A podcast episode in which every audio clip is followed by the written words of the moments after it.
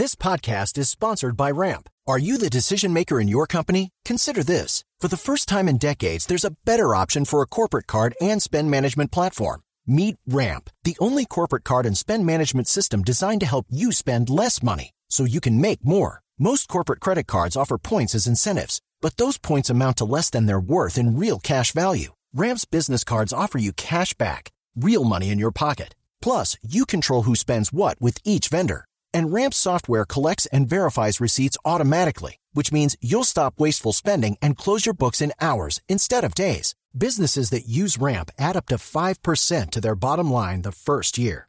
If you're a decision maker, adding Ramp could be one of the best decisions you've ever made. And now get $250 when you join Ramp for free. Just go to ramp.com slash easy. Ramp.com slash easy. R-A-M-P.com slash easy. Cards issued by Sutton Bank and Celtic Bank members of DIC terms and conditions apply.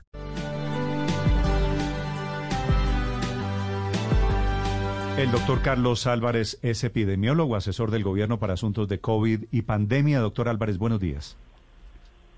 Muy buenos días. Doctor Álvarez, ¿cuál es la recomendación? ¿Cómo funciona lo del autoaislarse en estos días previos a las fiestas de fin de año?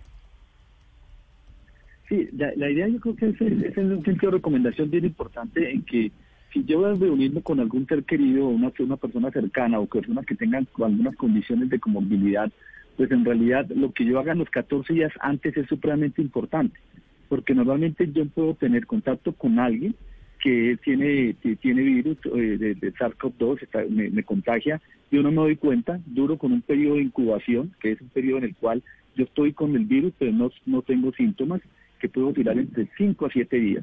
Ese periodo, ese periodo puede ser tan corto como dos o tres días, pero puede ser tan largo como 14 días. Es decir, que en realidad uno debería estar unos 10 días antes de estar en una, de, estar o vaya, vaya a tener eh, contacto con alguien cercano que tenga factores de riesgo, debería mantener ese, aislamiento para evitar que durante esos 10 días me vaya a infectar y posteriormente yo vaya a transmitir el virus. Eh, pero, teniendo en cuenta como las características del virus, ¿no? Sí, pero, si usted dice que el periodo de incubación puede ser tan largo como 14 días, ¿por qué eh, luego nos dice que... Eh, los que se debería mantener unos 10 días aislado o incluso por qué la alcaldesa prácticamente habla de ocho días. Eh, eh, ¿Nos puede detallar un poquito más esas cuentas? ¿Cuál sería lo más preciso para quienes nos escuchan y quieren aislarse y tener la garantía de que de pronto en la Navidad pueden reunirse eh, sin problemas? Lo ideal son 14 días, porque es el tiempo más largo. Sin embargo, la mayoría de las personas se infectan en los primeros siete días, es decir, al, final de la persona que tiene síntomas lo hace en los primeros siete días. Pero digamos que el periodo real se, ideal de ideal son dos, dos semanas, que es el tiempo en que uno puede estar infectado, puede infectarse. Por eso los, cuando hacemos los aislamientos, ah, cuando alguien tiene contacto con una persona que es positiva, se recomienda mantener ese aislamiento por 14 días. Eh, sin embargo, los primeros síntomas ocurren entre 5 a 7 días, es decir, la mayoría de las personas que van a hacer síntomas lo hacen entre 5 a 7 días. Es decir, que si alguien de verdad, como sugiere la alcaldesa, quisiera tener una pequeña reunión con su familia el día de Navidad, pues tendría que aislarse prácticamente desde hoy eh, para garantizarlo. Sí, exactamente. Es verdad. ¿Y, y, usted le sugiere a las personas que además se tomen eh, un tipo de exámenes o no sería necesario? Porque nos han hablado también de, las, de los asintomáticos, que, que uno pueda estar contagiado pero no presenta síntomas, de todas maneras, pues no, no puede ir tampoco con tanta seguridad a una reunión en la Navidad. Lo más importante es el aislamiento realmente. las pruebas hay que hay que tener cuidado porque depende de las pruebas que se hagan. No puede hacerse pruebas y también es una, una, una, posibilidad, pero hay que asesorarse bien de qué tipo de pruebas hay que hacer. Porque recordemos que las pruebas, hay tres tipos de pruebas. Las pruebas que son serológicas, que son las que toman de la, una, una gotica de sangre, que esas pruebas me dicen si yo me infecté, si ya, me, ya, me, ya, ya, estoy recuperado. Entonces pasaron más de 14 días y en ese momento ya no transmite. Esas pruebas, por ejemplo, no servirían para este caso, para saber si uno tiene en este momento el virus para poder y se pueda transmitir. Las otras pruebas son las de antígeno o las pruebas de PCR, que son las, pruebas moleculares.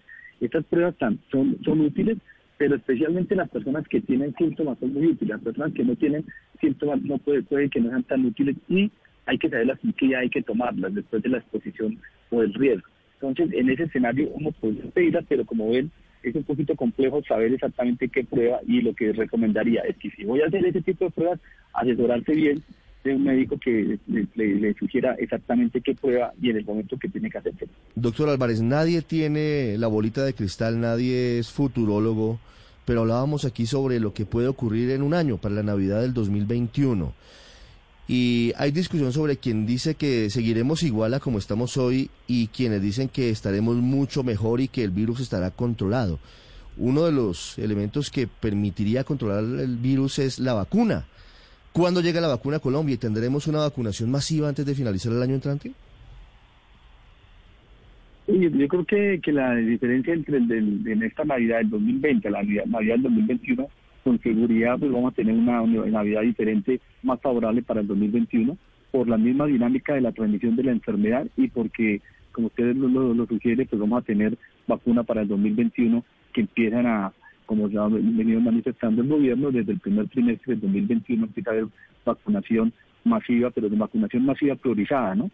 Que también es importante tener en cuenta que eso puede variar dependiendo de los resultados de los demás estudios de vacunas. Hasta ahora han salido ya dos o tres estudios de vacunas que han mostrado utilidad, eficacia, y vienen varios en camino, que probablemente sean los resultados entre diciembre y enero, y entre más vacunas hayan efectivas, probablemente tenemos mayor, mayor acceso en el mundo a esas vacunas. Entonces yo creo que es importante que esa vacunación masiva y que tantas personas alcancen a vacunar en el 2021, pues va a depender en gran medida de ese número de, ensayos clínicos en vacunas que van saliendo y como digo, entre más haya, pues mucho mejor probablemente más personas sean vacunadas. ¿Cuál va a ser el primer acuerdo bilateral que se anuncia? ¿Con Pfizer? Eh, no, eso no lo puedo de honestamente decirlo, esto que le corresponde al señor ministro de Salud. Doctor Álvarez. ok, pero, pero perdóneme, José Carlos. Dice hoy el presidente Duque que hay en negociación cuatro bilaterales. ¿Cierto, doctor Álvarez? Sí, sí, sí, sí. Sí, con esas cuatro vacunas, sin contar detalles del acuerdo de confidencialidad, por supuesto, ¿ustedes esperan vacunar el año entrante a cuántas personas? Lo, que está calculado es eh, eh, tener en cuenta que se está planteando entre 15 a 20 millones de personas. 15 a 20 millones de personas solamente el año entrante. Solamente el año entrante. Y esos 15, 20 millones de personas, ¿quiénes serían? Después de los tres grupos que sabemos ahora, doctor Álvarez, que son el personal médico, los mayores de 60 años y los que tienen comorbilidades, ¿cuál es el siguiente renglón? Ese, esa, eh, en este momento se está discutiendo ese, tipo de, de pero no podría comentarlo en este, eh, aquí. básicamente tener en cuenta que es un grupo importante, el número de personas mayores de 60, más las personas de salud y todas las demás que tienen comorbilidades, pues ya es un número importante de personas, ¿no? Doctor Álvarez, yo le quería preguntar entonces, definitivamente personas menores de 50 años sin comorbilidades último grupo, es decir, van a ser los que se van a vacunar hasta después del 2022. Es un grupo que está en este momento priorizado, pues por obvias razones recordemos que la, la, razón por la cual se priorizan los grupos son personas que tengan menos riesgo, perdón, que tengan más riesgo de complicarse o de infectarse. Y justamente esos grupos que se priorizan en el mundo, no solo en Colombia, pues se priorizan justamente para disminuir las complicaciones e incluso la muerte, ¿no? Sí, doctor Álvarez, pero esos 15 millones de personas que se vacunarían el año entrante tienen necesidad de volverse a vacunar en el año 2022, es decir, todos los años, y ahí está el personal médico, ahí están las personas con comorbilidades, ahí están los mayores de 60, es decir, ¿cuándo realmente pasaríamos al siguiente reglón de personas? No, a ver, eso que acabas de comentar es una pregunta que todavía no sabemos. Es justamente saber cuánto tiempo protege la vacuna. En este momento lo que se sabe, se sabe es que la vacuna por lo menos protege por más de tres meses. No sabemos cuándo.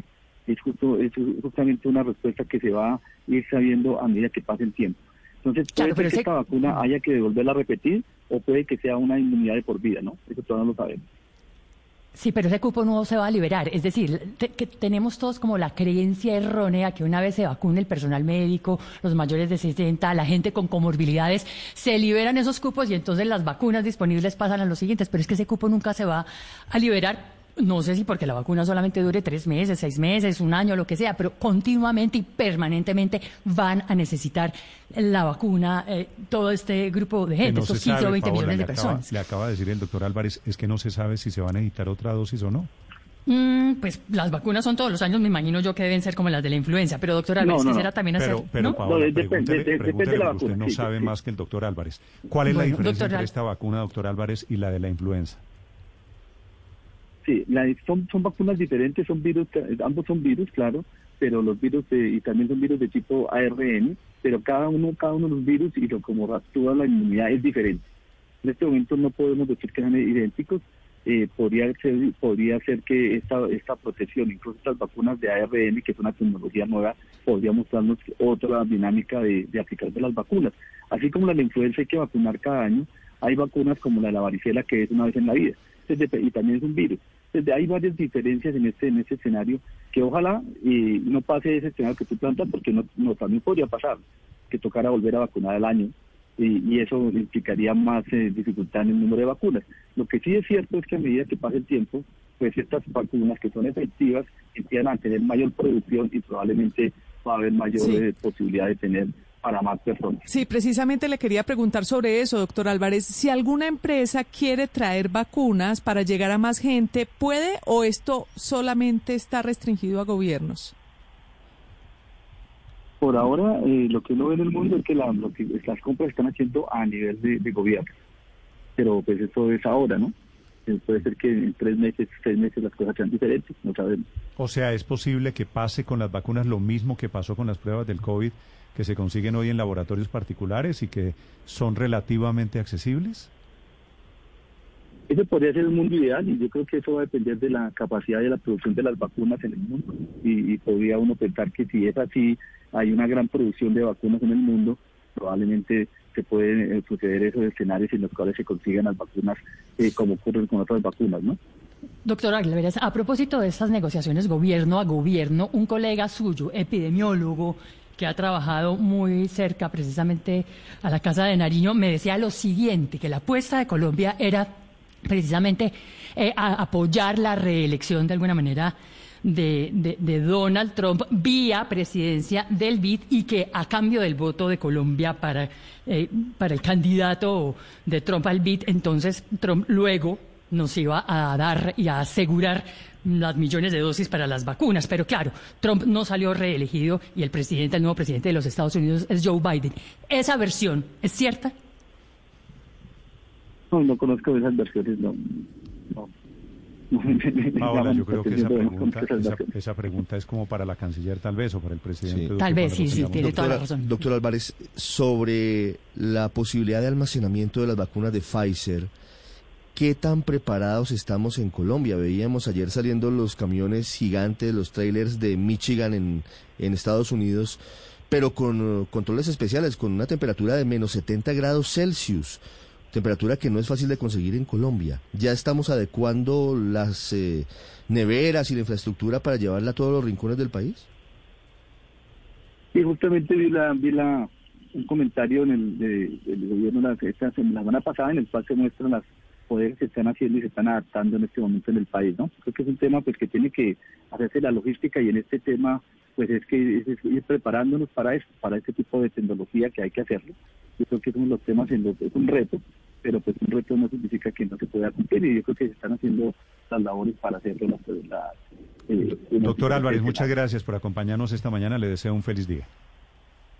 Con mucho gusto. Es el epidemiólogo Carlos Álvarez. Que es además asesor consultor del Gobierno Nacional. Hey guys, it is Ryan. I'm not sure if you know this about me, but I'm a bit of a fun fanatic when I can. I like to work, but I like fun too. It's a thing. And now the truth is out there. I can tell you about my favorite place to have fun. Chumba Casino. They have hundreds of social casino style games to choose from with new games released each week. You can play for free anytime, anywhere and each day brings a new chance to collect daily bonuses. So join me in the fun. Sign up now at ChumbaCasino.com. No purchase necessary. BGW. Void were prohibited by law. See terms and conditions. 18 plus.